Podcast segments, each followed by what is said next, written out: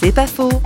Dieu jouerait-il à cache-cache avec les hommes? Le point de vue du conférencier Raphaël Berger. Je dirais que la caractéristique aussi de Dieu, c'est que ce n'est pas simplement une chose, c'est une personne, et Dieu se révèle à ceux qui le cherchent. Et je pense qu'il y a une tentation à laquelle Dieu résiste, c'est de se révéler à ceux qui ne le cherchent pas de tout leur cœur et de toute leur pensée, de toute leur volonté.